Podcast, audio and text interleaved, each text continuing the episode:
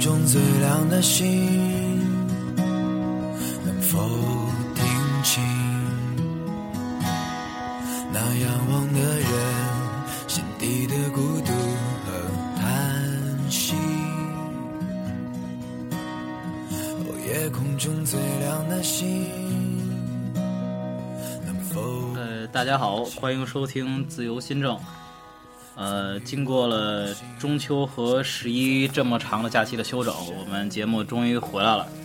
呃，不过呢，今天由于在线北美打依然是金融男非常的忙，所以我们为大家请到了一位新朋友，可也不算新朋友吧。上期节目的时候，这位朋友就跟大家见面了，就是象鼻小新杨小晨。呃，先跟大家打个招呼。呃，大家好，我是橡皮小新杨晓晨，然后我再次来参加这期活动的录制。啊，如果这个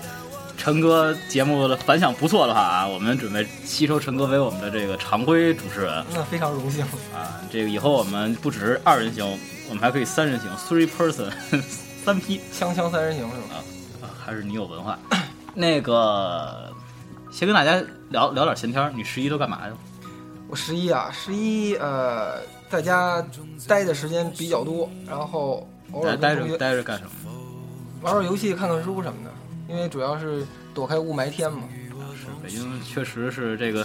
十一期间就两天，二号三号还不错啊对其他的都属于是出门就得咳嗽那种。我就是二号出去了，我基本我基本全在家宅着来的。二号去爬一下山，哦从这个凤爬爬凤凰岭嘛，然后从凤凰岭山顶能看北京的那个北京城的全貌，就明显难得啊，就明显看到那个天啊是上面一层是蓝的，然后越接近北京城里那部分越是灰色的那种。就是一个罩子，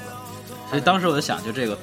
北京的污染啊还真不是说什么外来输入的什么，还真就是 在北京人自己就自自己己作的，真是自己作的。哎呀，反正十一月过完了，下一个假期就得就得春节年底了吧，这长假可能就是这个春节了。啊，这样的话，我们节目可能也能稍微这个节目更新稍微正常一点，频率稍微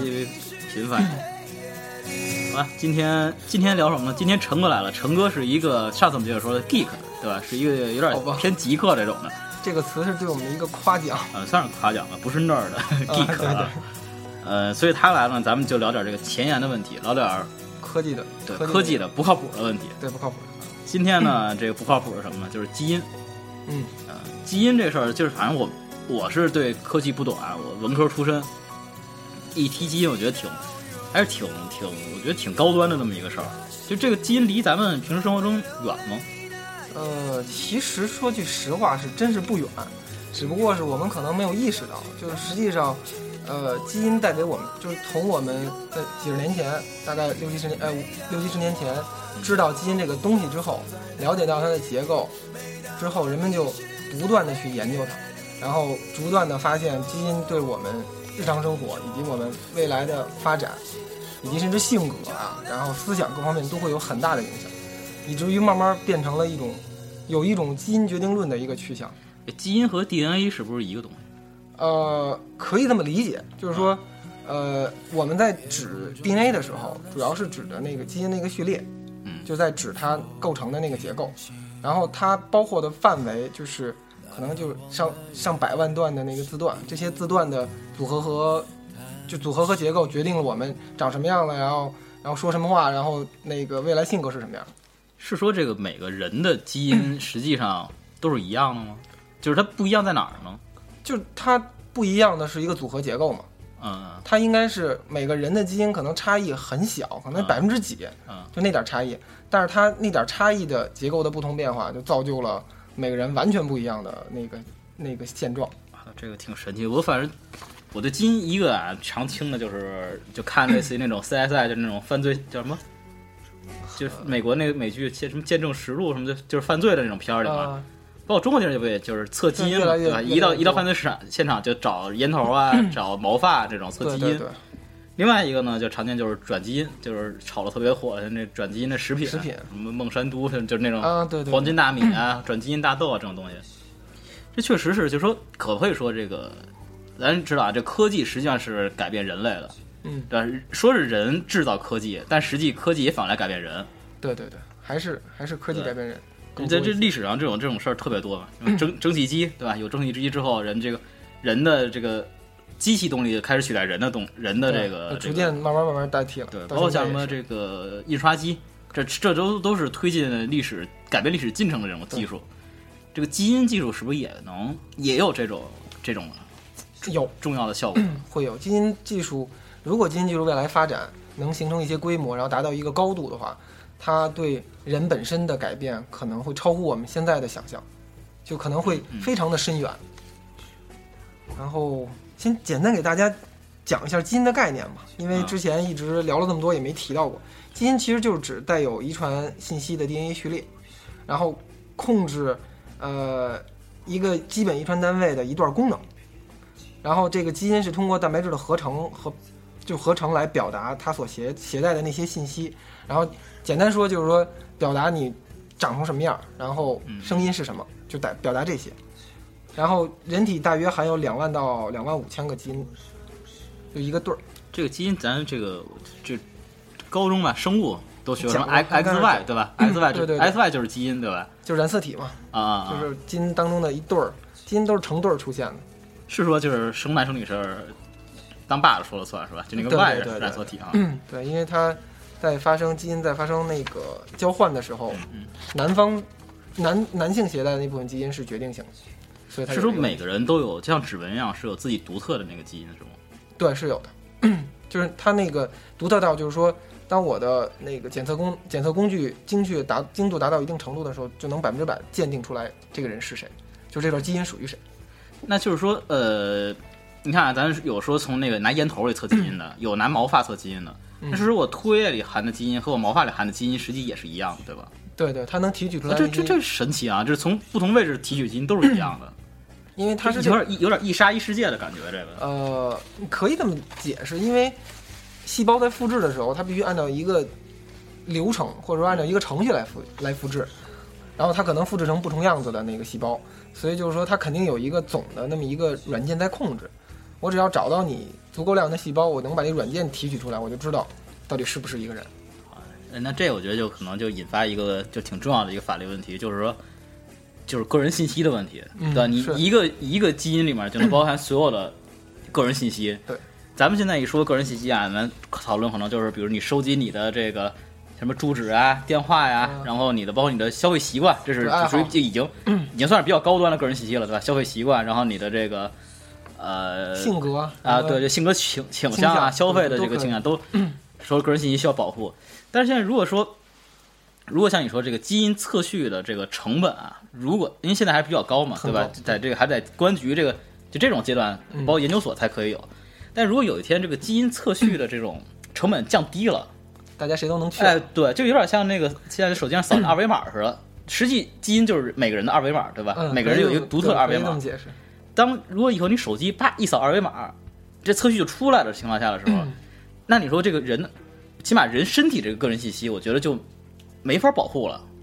嗯，会很容易被泄露掉，对吧？那如果那有这样个的话，工你具的话，对你没法去理理发了，美甲都不行了。有如果真是发展到那个程度的时候，可能都不用就不用美就是那个理发美甲这种问题，就可能拿一个仪器跟你扫一下，可能离你十米或者五米，嗯，扫一下就 OK 了。但是你说，我其实觉得这种、是这种基因测序的东西商用还是有可能的，因为嗯，其实它还是它它很有很很大的商业价值，包括就是对咱们这这个征信系统啊什么之类的。另外，我觉得还有一个谁，就是特有这个这个这个动力做这个事儿嘛，就是保险公司，嗯，保险公司有这个东西包，括像医院啊什么之类的，包括像其实包括像学校，对，因为现在比如，呃，咱们说这个公立学校这个入学是你必须入学啊，比如私立学校，像这个哈佛这种，就是我就想找好学生，啊可以啊，对吧？我我就你一测，哎呀，你上辈子是一个这个文化程度比较低的人，或者怎么就是就是你的这个基因，比如说这个记忆这个基因啊不是很好的话，那我就可以不招你。这就出现一个问题，就是以后当人的这个基因测序那么简单的时候，这个人和人之间还有什么？怎么说呢？就是你已经被基因所决定了。呃，对，这个就是刚才在节目最开始说的那个基因决定论的问题。呃，现在是这样，现在技术上有一个很大的难度，嗯就是因为咱们现在说的是绕开技术这个话题嘛，技术上有很大的难度，一个是把你的基因 序列做一个完整的分析，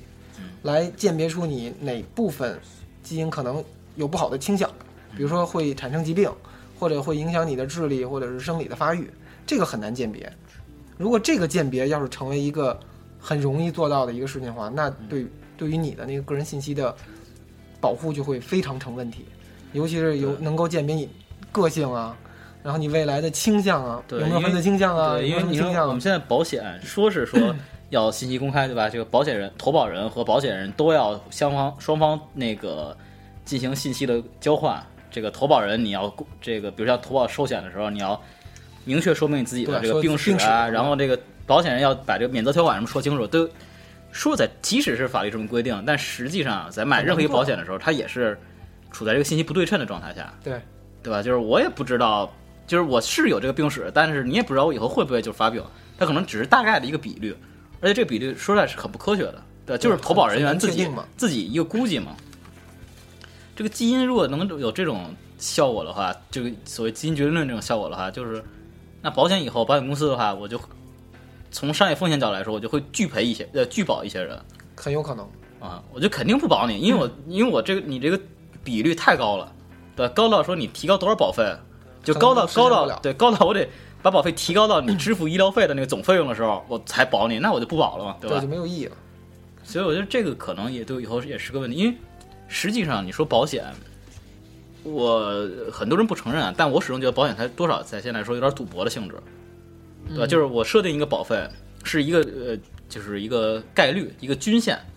对吧？然后我是对保险公司是赌你的人这个发病的几率啊，或者你出低保于那个对出事故的几率低于这个均线。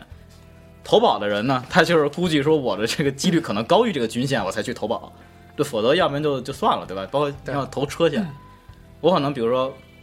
我觉得我开车比较稳当，或者什么的，我就不投这个车损，我只投这个剐蹭，嗯，对吧？那这是因为我是赌我的开车技术好嘛，对吧？对，就是不然应急问题了。那就这样的话，以后保险行业可能就真是那种信息对称了，就是不再进行对赌的时候，它这行业我觉得可能本身也会发生很大的变化。对，有可能，它有可能行业内部的一些规则，嗯，还有他自己去去去保的那个范围，就会发生很大变化。如果他能就是比较详细的了解到你基因的信息的话，你说这个这个这个社会如果什么事儿都是这个这么确定的话，我觉得也挺没劲的。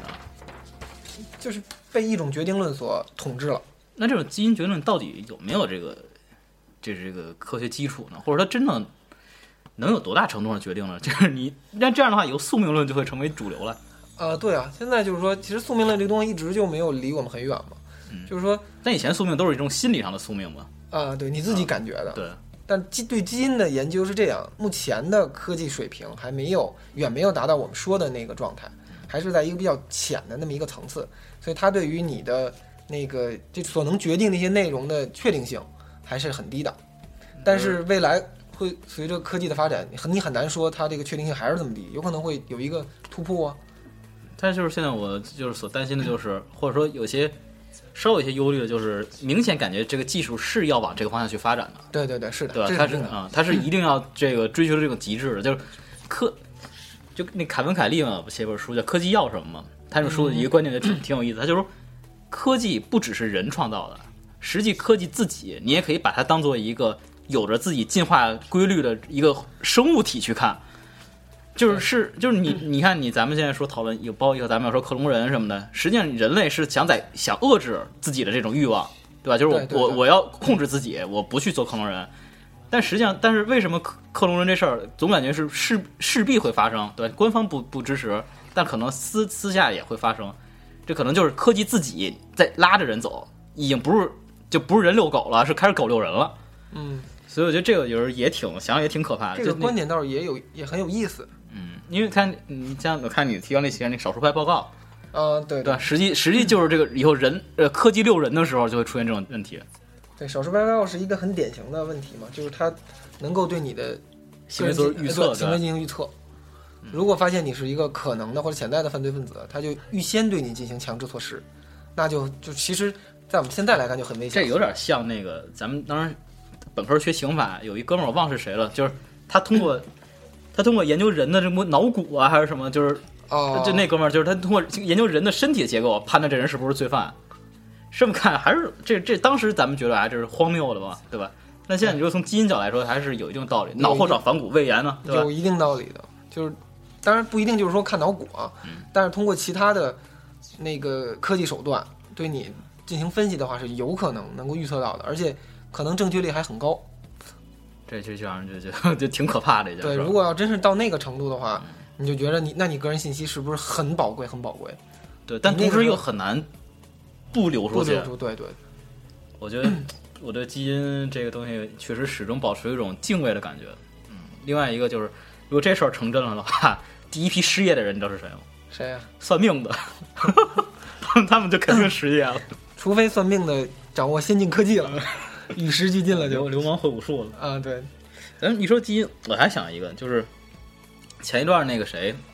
演的那个劳拉的那个安吉丽娜·朱莉嘛，啊，当时瞎误传嘛，说把那个乳房割了，实际人割的是乳腺，对嗯吧？对，一小部分，所以就是他要演古墓丽影还能演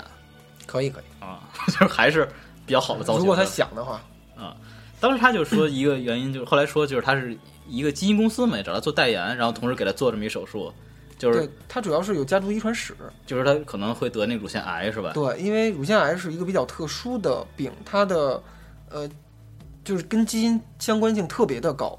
就如果你做基因检测的话，发现你有病史，嗯嗯，那你罹患这个病的风险会极大的增加。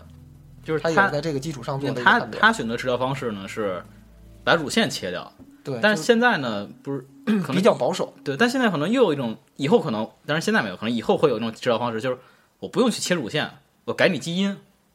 嗯，对，这这这个咱们这在后面会提到。啊，就就现在就提到了。嗯，就是基因治疗，嗯就是它是你先说基因治疗是是是什么意思？那个大概概念，就是说我们是为了去治疗你的基因性疾病，嗯然后采取的对基因改造的一些手段。就比如说以安吉丽娜·朱莉举例的话，嗯她确实她的基因是有病史的，有遗传，她可能会有一些缺陷。那我为了预防你真的得这个病，嗯那我在 你得病之前，我通过一些手段把你的基因修补好。简单来说，就是给你基因修补好，你就不会发生这种病变，你就不会得这个病哎。，那我能不能这么理解？就是，呃，所有健康的人的基因都是一样的，就咱就就影响长相这种不说啊，就是从身体疾病这个角度来讲，所有健康的这个基因应该都是一样的。呃，这么说太笼统了，就是实际上，或者这么说吧，啊就是我没有罹患乳腺癌的基因，你也没有，那咱俩在这个方面的基因是一样的。嗯，对，可以这么解释。那等于就是说，如果基因治疗这个问题以后能成真的话，那就是健，就是所有的人在这方面的基因可能都是统一的了，就体质方面的基因。嗯，有可能，就是它因为现在其实这个基因治疗的方法更贴近于现实，而且更有可能实施，就是因为在医学界确实挺长一段时间都在研究怎么来实现你的基因改造，就把就是基因治疗，就是能够通过一些那个就传递物或者说介质嘛，能够对你基因进行修改，尤其是那些核心部分的基因进行修改。那我就看到第二个因为基因要失业的行业了，就是韩国人，嗯，对，韩国的整形，这个有可能就不用再动刀了，以后，呃，有可能以后就是没准你小孩儿刚出生，嗯，然后你就给他选张脸。啊就可以就可以给你通过某种方式改变你的基因，然后表就影响你长相的表达，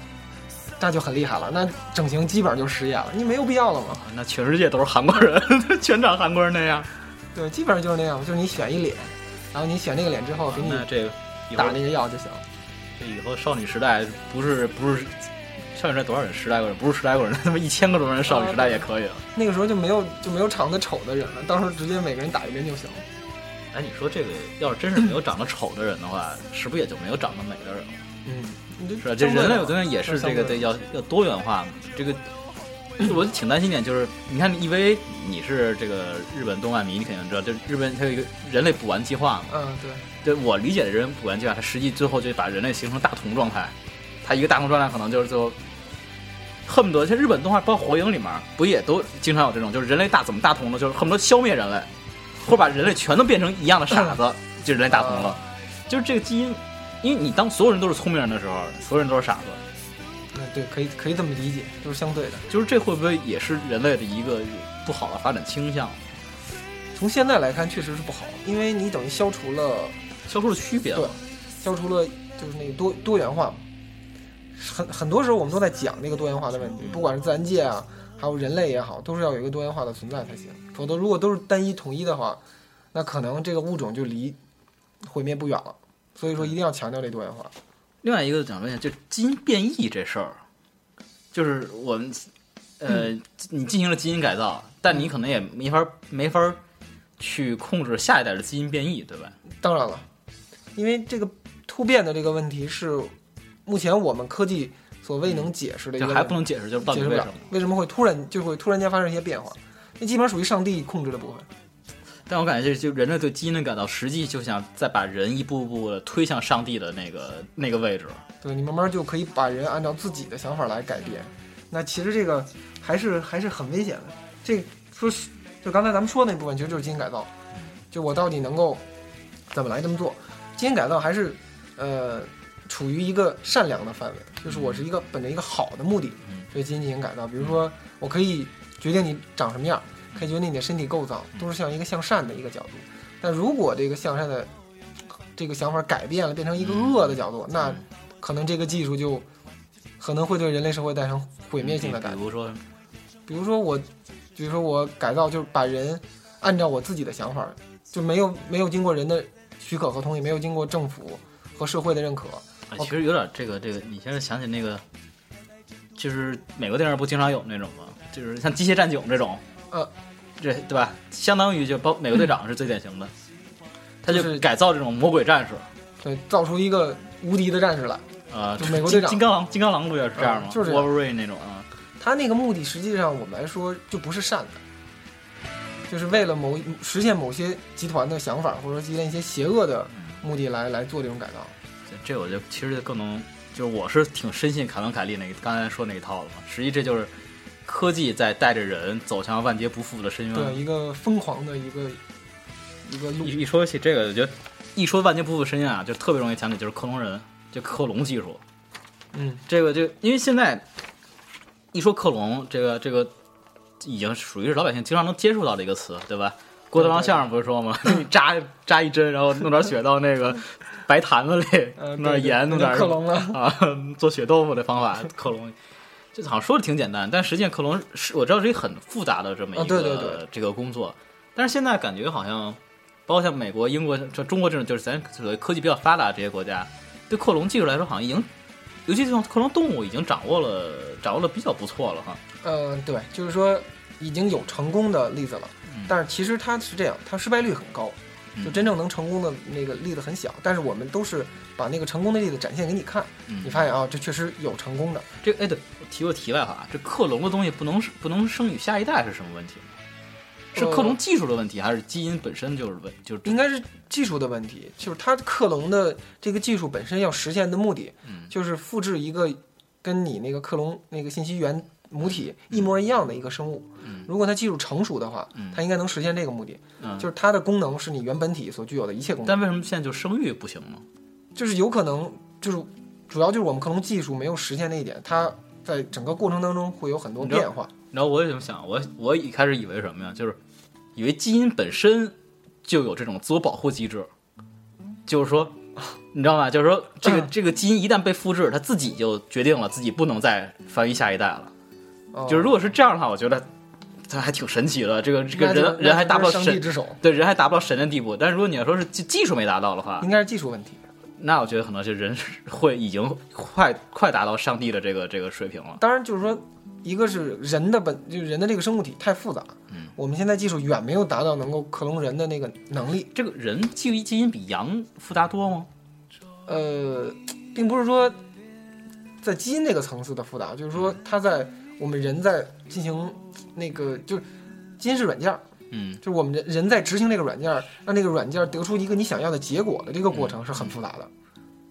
就是哎我们在表达这个结果的时候要，可能会有很多很多的变化，这些变化我们都也控制就是不了。最越简单的生物，或者说咱们就是说大脑越简单的生物是越好克隆的嗯，对，可以可以这么理解。啊。那什么样能克隆出克隆出猴来，那就离克隆人差不多了。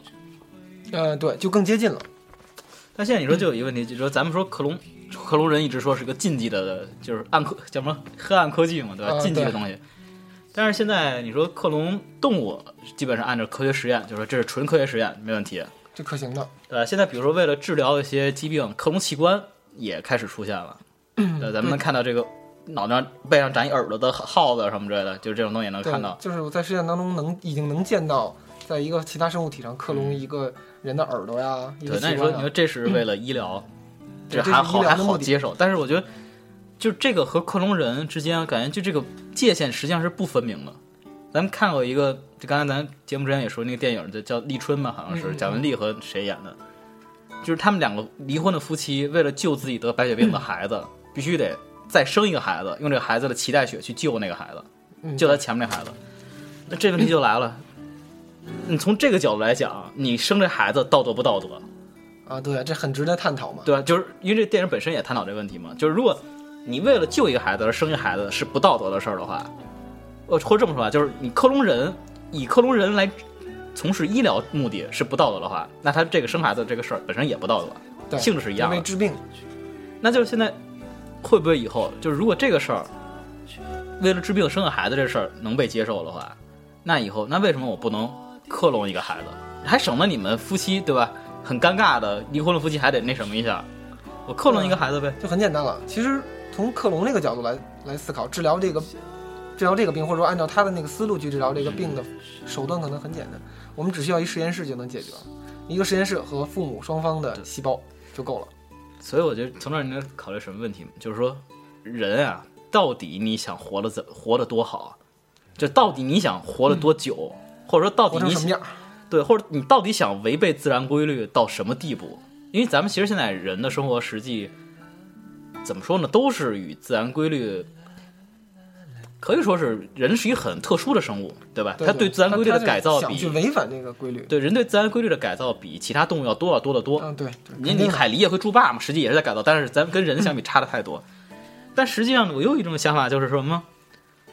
之所以有这个，就是人这个生物出现，也是自然规律的一部分。嗯，他如果从这个角度来讲的话，人再怎么改造自然，也是在遵循自然的规律，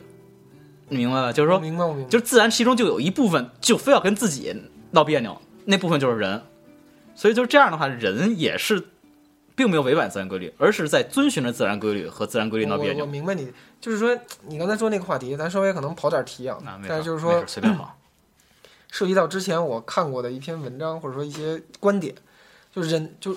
我们到底就这个人或者是生物到底是进化论的，还嗯是基于进化论出现的，还是基于设计论出现的？进化论就是说这个自然嗯或者说这个自然界肯定要孕育出我们，然后我们按照自然界的规律来发展，嗯嗯，这是一条路，就是你刚才说的那个。那我肯定就是按照自然规律来发展，我不会超过自然规律。靠，不专业啊， 不专业，用用停吗？没事，不用听，不用听。然后，但是设计论呢，强调就是说，